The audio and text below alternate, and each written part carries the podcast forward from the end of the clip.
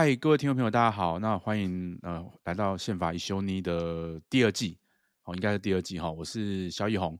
那现场还有我们的宇修，宇修跟大家打个招呼吧。嗨，各位好，我是宇修。对，我们今天应该算是第二季的第一集吧，因为呃一百一十二年宪判字第十六号是全新的大法官的组合，就是四位呃新上任的大法官加入了整个合议庭。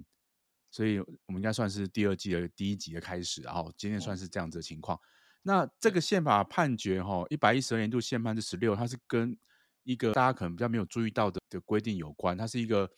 提拨劳工退休金的差额案，然后，那这个其实涉及到我们退休金的一个制度。我想是不是由我先来跟大家简单介绍一下这个部分的一个规定？OK，好，那。呃，这个条文其实是涉及到哈，就是说劳动基准法的规定然后，那原本哈劳动基准法第五十六条第一项，它是规定说，雇主应该每月依照哈他的薪资提列一定比例的劳工退休的准备金到专用账户里面去。那呃，在一百零四年的时候呢，作为了一些新的规定，哈，原本是说哈雇主哈他每个月提列的。这个部分呢，是在百分之二到百分之十五的范围内，哦，这个范围内其实是可以的哈，按月哈提拨到这个退休金的账户里面去。那这大概就是慢慢提拨了哈。但是呢，一百零四年的时候有新增了一个第二项的规定，这个规定呢，他说哈，雇主呢要在年度终了时，他估算哈他的账户余额呢是不是足够来给付下一年度预计。退休的或是符合退休资格劳工，那并且呢，在次年度的就隔年的三月底前呢，一次的把呃欠缺的金额呢，把它拨付填满到当年度呢可能会退休的这些劳工的部分。那所谓可能会退休，意思就是说他符合退休资格，呃，大概是两种情况，一个就是他的他的那个年资年纪已经到了，他可以自愿退休，或是呢他已经到了。需要强制退休的年纪，大概就是符合退休资格的状况。这个范围哈，他要去提列呢这个退休金的全部的一个部分，在这个整个账户里面。那如果没有去提列足额的退休准备金的话，那会有相对应的一个行政处罚。好，那一百零四年二月的时候呢，这个新法就通过生效了。那呃，因为是隔年的三月嘛，哈，要开始要提列全部的一个差额，所以。呃，这个新法呢，它就刚好就在一百零五年的三月份的时候呢，开始对呃所有的企业呢发生冲击哦，因为大家都需要提列足额的一个劳退准备金，那就是一个会是一个蛮高额的一个数字哈。那这个案子里面哈的涉及到的原因事实呢，是一家呃比较悠久、历史比较悠久的一个纸农器的一个制造公司。他在一百零五年的时候呢，当年度呢符合退休资格的有三十四名劳工，他们可能是要自请，可以自请退休，或是呢借龄退休这样子，就强制要退休了。那以这个金以这个人数来算的话，哈，他这家公司呢，他要准备的退休金准备金总额呢是四千八百四十三万多。好，但是呢，到了一百零五年三月份的时候，这账户里面。呃，只有四百四十九万，大概就是之前慢慢提列的这样子的一个金额，跟呃足额的这个部分呢，其实差了快十倍、十几倍了哈。那这件事情被主管机关查核发现之后呢，就依照劳基法的规定，裁罚这家公司九万元好，并且呢，公布了公司的名称跟还有负责人的姓名。好，那其实这家公司的财务状况可能本来就有有点不太好了哈。那所以他们当时呢，就原本要支付。退休金的这个员工的部分呢，他们也依照劳基法的规定，去跟主管机关报准分期给付。哦，这这是当时这家公司的一个状况了哈。那后来公司就对主管机关的裁罚不服，他们就提起了诉愿，提起了行政诉讼。这个案件呢，这个北高行判完之后呢，上诉到最高行政法院。那这个案子的申请人是最高行政法院的合议庭。呃，陈审的合议庭呢，他们认为。我刚刚提到的劳基法的第五十六条第二项，也就是说，你要在次一年度的三月底前呢，将吼该年度的这个符合退休资格的这个退休准备金呢，全部一次的拨付补足，这件事情呢有违宪的疑虑，因此呢，裁定停止审判来申请宪法解释。好，这个大概是一个案例的原因事实，然后，好，那为什么这个最高行政法院的合议庭会认为这个条文违宪呢？那主要呢是他们认为这个条文可能会违反宪法的平等原则以及财产权的一个侵害的比例原则的这个部分，然后，那为什么这样说呢？因为他们认为，然后就是说，也刚才也跟大家提到说，这个这个规定新规新制度上路之后，其实对企业产生应该算蛮大的冲击，然后原本应该是慢慢的一个提拨。哦，但是因为呃，如果说当年度符合资格的人数多少，你就要一次的把它拨付完。哦，所以说它其实是一个可能对企业来讲是有一个冲击的情况。那陈审的合议庭认为说，这个条文要求雇主呢，他在三月底前一次提拨，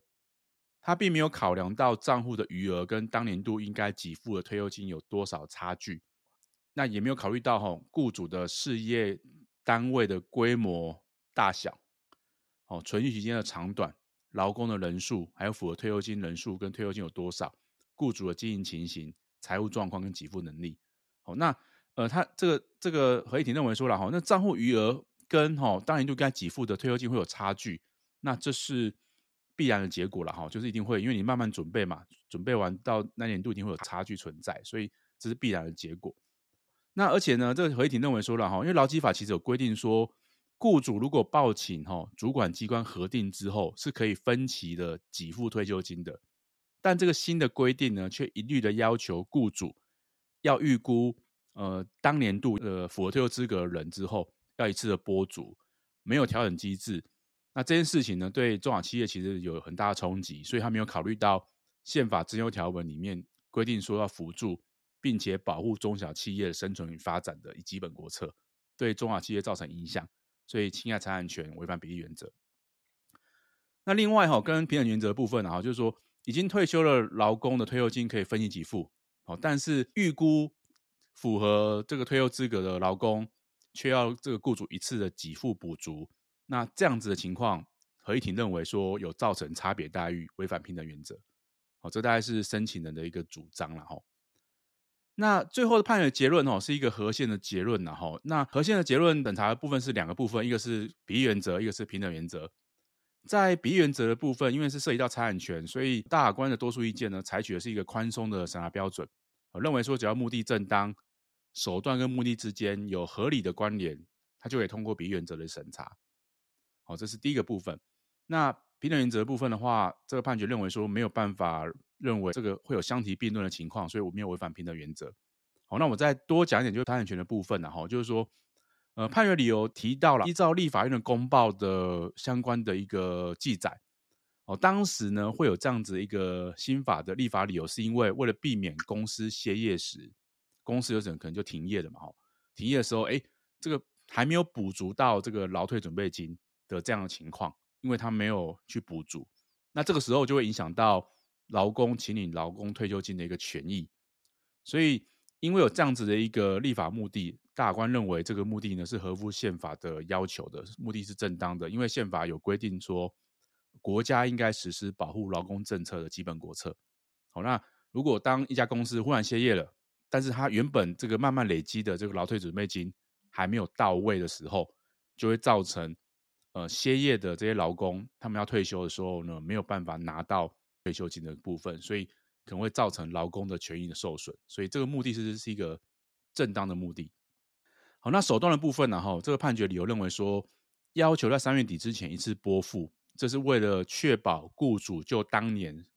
符合这个退休资格的人，哈，随时可能会退休，所以是一个预防，哈，并且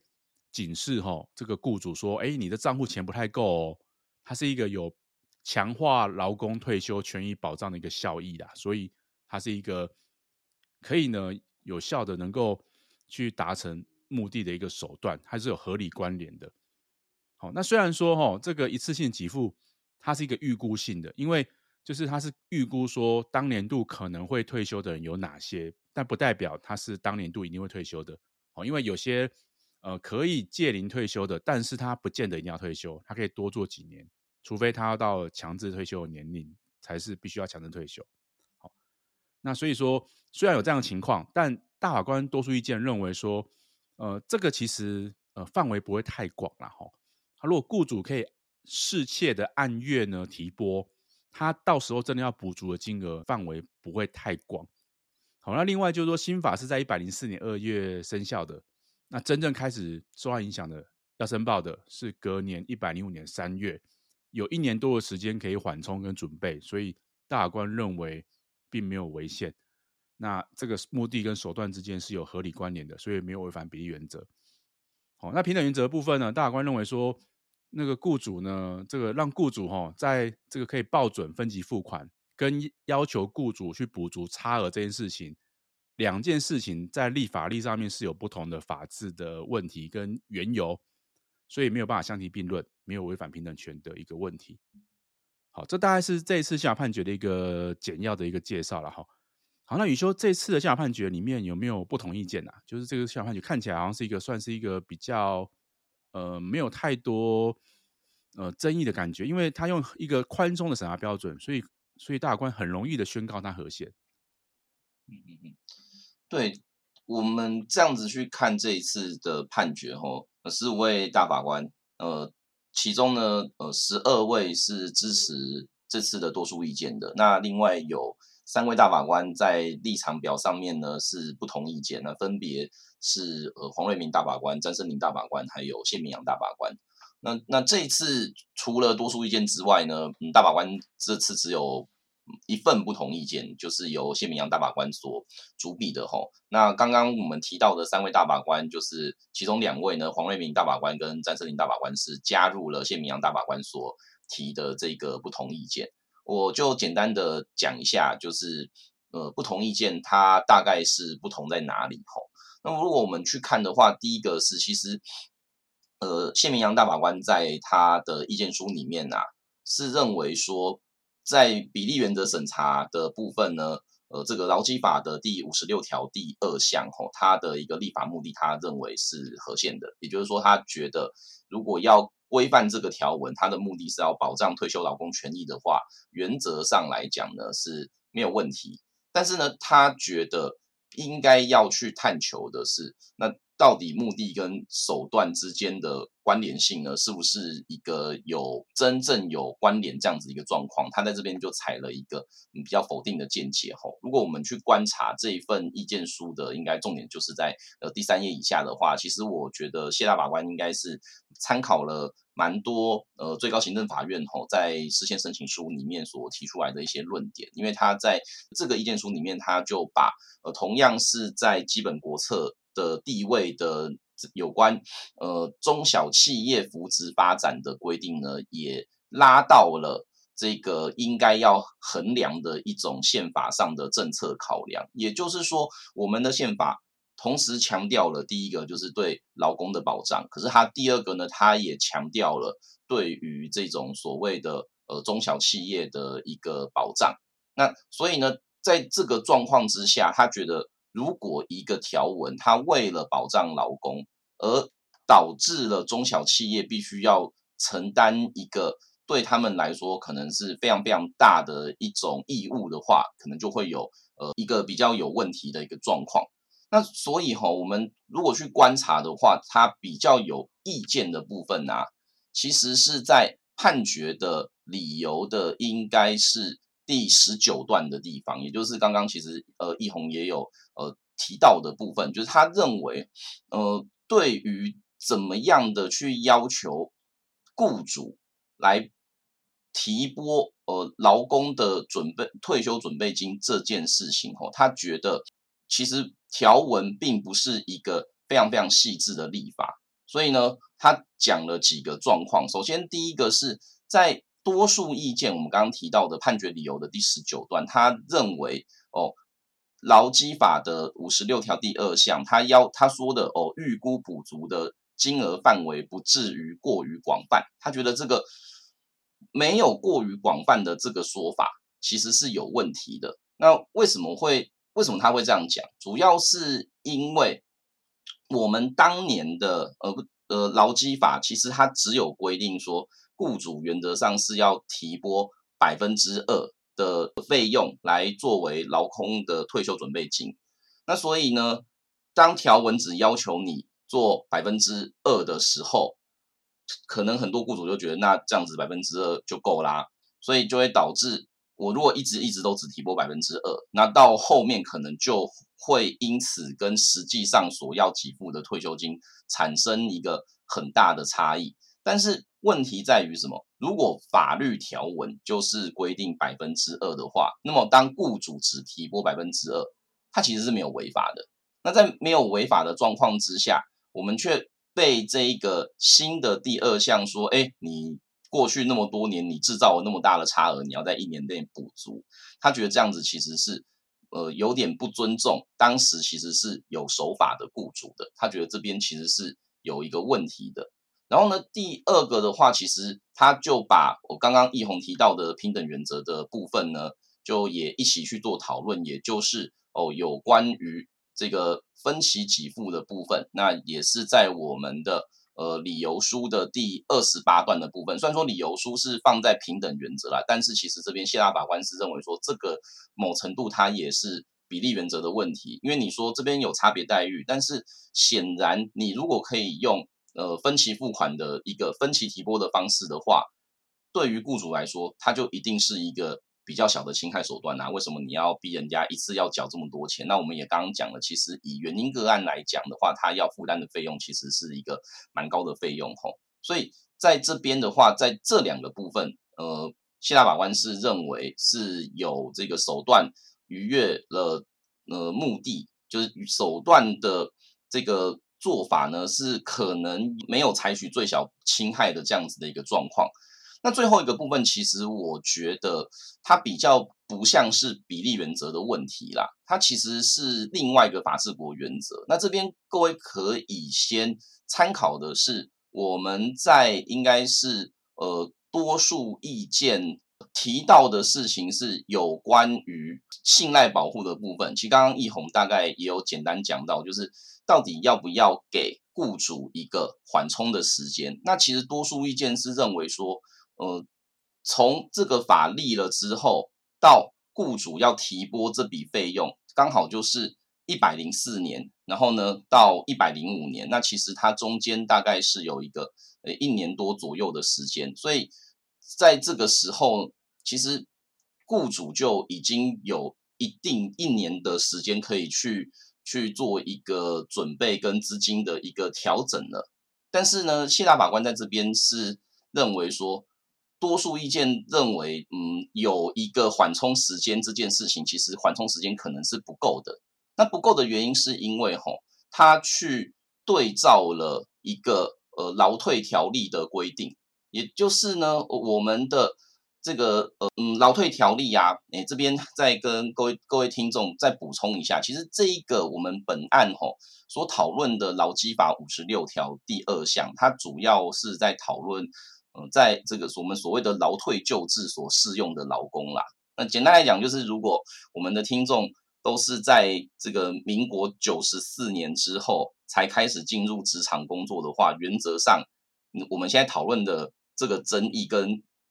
这些这些我刚刚讲的范围的听众是没有关系的，因为我们现在大部分的工作者，呃，比较年轻的，大概都是劳退新制，就是你会发现你的老板是把你的退休金提拨到这个所谓的劳退新制的账户里面，但是在旧制的状况之下，我们并没有所谓的这种个人的劳退专户，所以都是靠雇主用提拨那个呃退休准备金的方式，然后呢提到台湾银行去做一个处理。那所以当时吼劳退条例在立法的时候啊，就规定说吼，呃是可以用这个五年的时间呐，然后呢去足额的提拨劳劳工退休准备金，去处理那个新旧制在转换的时候，当时应该还是选择旧制的人，也就是法制的一个选择上，在制定劳退条例的时候，他有给雇主一个五年的时间，让他。去补足那个救治的状况之下的人，他可能劳退休金是不够的情形。而在劳退条例给五年缓冲期的状况之下，我们的细则规定呢，却没有给一个相当于五年的期间。其实，在立法体例上可能就会有问题。所以，谢拉法官这边的用字，我觉得是比较强硬的啦。就是他说，这这个对于这些这些中小企业来说啊，其实是措手不及的。然后呢，所以呢，就造成了他们一个很严重的财财政负担。那这样呃，对，应该说财务上的负担啦。那这个是一个问题。然后最后一个的话是，他觉得呃条文所说的这个退休的劳工人数的计算呢、啊，可能也有争议，因为我们的法规它是要求要补足次一年符合退休条件的劳工人数。那但是呢，这个符合退休条件的劳工人数跟实际上有申请退休的劳工人数，它不一定是等号。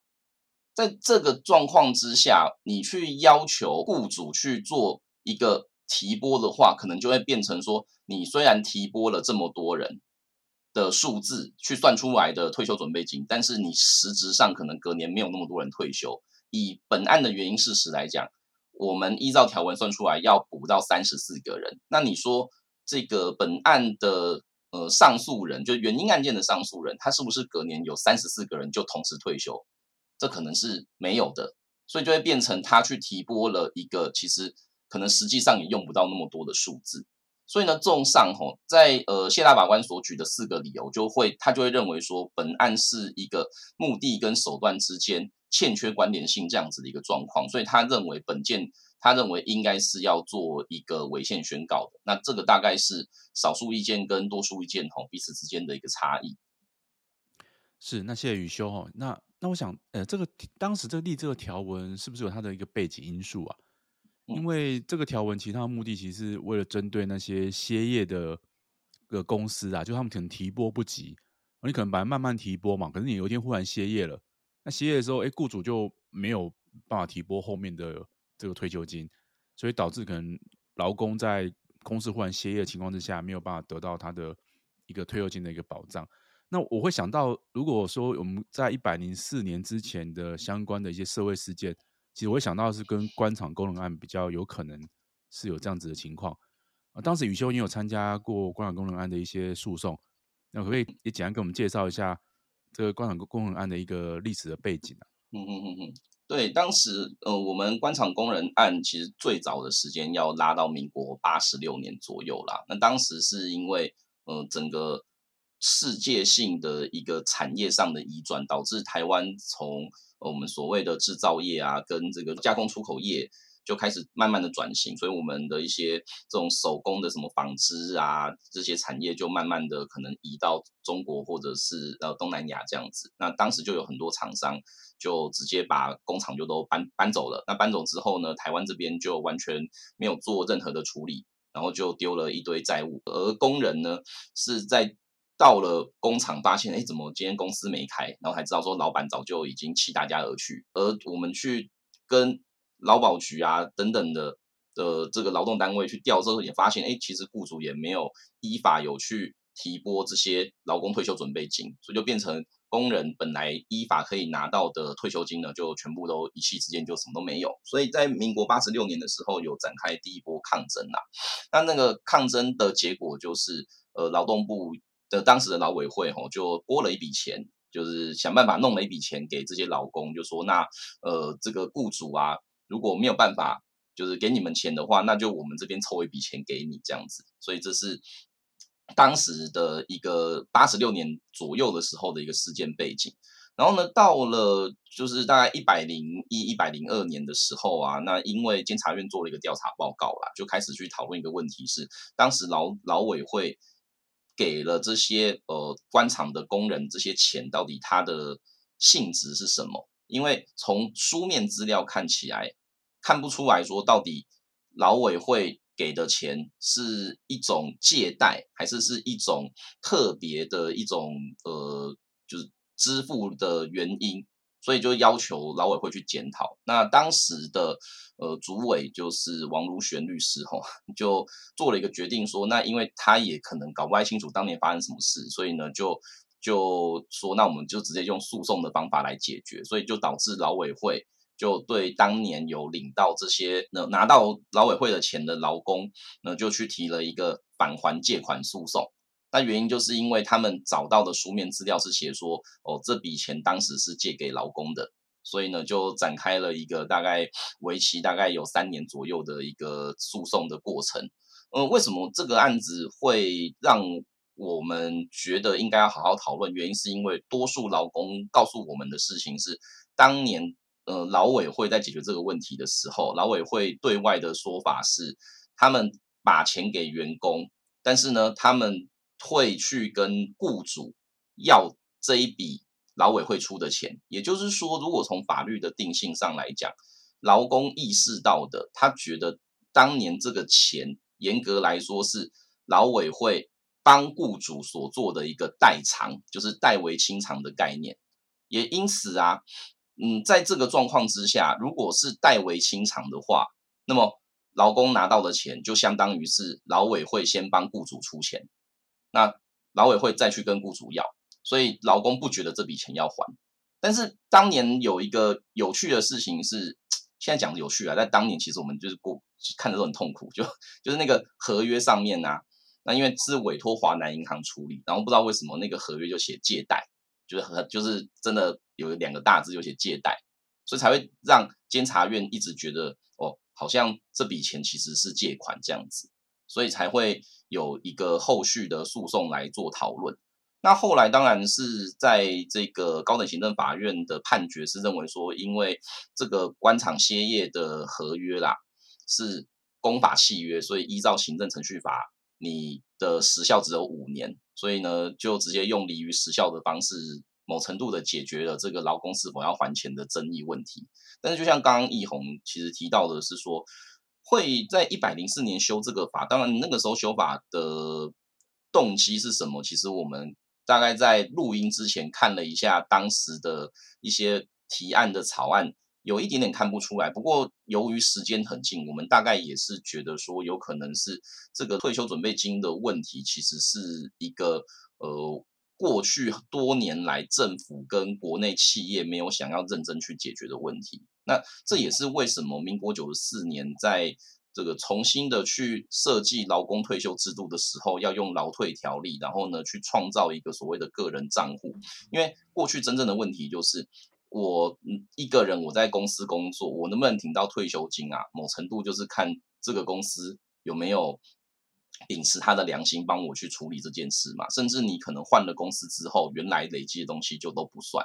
所以才会有这样子的制度出。才会有那个新的我们所谓的哦劳退新制跟那个个人专用账户的概念出现。那在修法之后，因为还是有比较资深的劳工，他是用旧制在处理的。那这个旧制呢，就会导致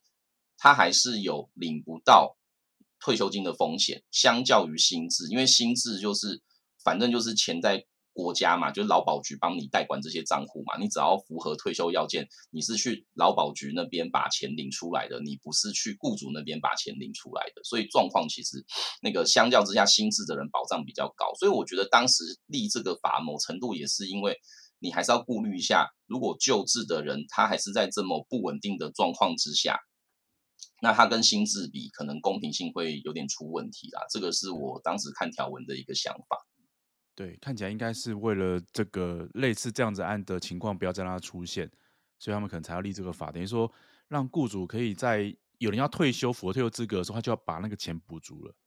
嗯嗯嗯。如果他觉得说，哎，这个钱还有缺额，他自己比较就要知道自己的财务状况可能有问题，他可能要赶快把这个钱能够等于说在主管机关的一个监督之下，可以赶快把它补补回去这样子。那不过可能比较值得讨论，就是说当年其实可能一年的时间。是不是太短？这可能就是一个立法政策的一个实际上操作操作的结果了。有没有造成冲击？我想这也是因为什么？呃，最高行政法院的法官会裁定庭审判来申请视线的一个最主要原因啊，就是说可能时间实在太短了，哦，他们可能就是冲击有点太大这样子，这也是另外一个面向。我在猜，我觉得应该个案的状况应该。确实，这个企业也不是那么无良企业啦，应该也是对员工还不错的。那真的就是一瞬间，呃，公司可能在资金筹措上不足，因为易弘也跟我大概也都会觉得说，看到法院裁定停止诉讼去申请释宪是一个比较少见的情况，况且又是最高行政法院，法院对，所以显然这个案子在个案里面，我觉得应该企业是真的遇到一些比较尴尬的状况。那当然很可惜，我觉得这一件事毕竟是旧法的时候申请啦，所以他没办法去做，就是例如个案的审查这样子的一个个案裁判的一个状况啦。因为他是等于说，最高检法院自己先裁定了停止审判。另外一个问，另外一面向其实是觉得说，其实谢大宝刚刚也有提到了，就是说，呃，因为如果说他是一个旧企业的话，他可能是员工都年纪比较大了，所以他遇到冲击可能就会相较之下会比那些新企业来的来的大。等于说这些员工其实都待很久了，待很久的话。他们可能就很多人都已经届龄了，但是随时可以退休的状态，可能就有点有点说比较之下呢，可能就说，哎，老企业可能就受到比较大的冲击。不过我想，呃，有时候有点难啊，就是法律政策其实有时候能不能面面俱到这件事情，真的是要思考很多面向了。那在这案子里面，其实它是一个财产权的一个违宪审查，其实会比较用宽松的方式来处理，所以这个案子大概得到这样的结论。大概是一个可以想象得到的情形。我自己也对于就是做合宪的结论，我觉得是还算是可以接受的啦。当然，我觉得谢大法官讲的的问题也确实存在，只是说谢大法官的这个想法，我觉得如果本案是中度审查，会更加的合理。我其实觉得，在当你去选择使用合理审查的时候，其实像这种。哦，可能是比较极端的情形，它可能就不是合理审查要去处理的状况。好，那我想今天的呃这个宪法判决大概我们也谈到这里，应该也差不多了，因为这个案子算是一个比较相对单纯的啦。好，那也谢谢各位听众朋友给我们很多的一些回馈，就是希望我们可以有第二季。那谢谢大家，那我们就继续努力看看。接下来下一集就是我们会谈的是第十七号的宪法判决，是一个言论自由的。那请大家再期待我们的下一集哈。那我跟宇修这两天会把这两集录完呐，所以我们今天录完之后，我们大概有时间我们就会录到第十七号的宪法判决。好，那谢谢大家，那我们就下次见喽，拜拜，宇修，嗯，拜拜。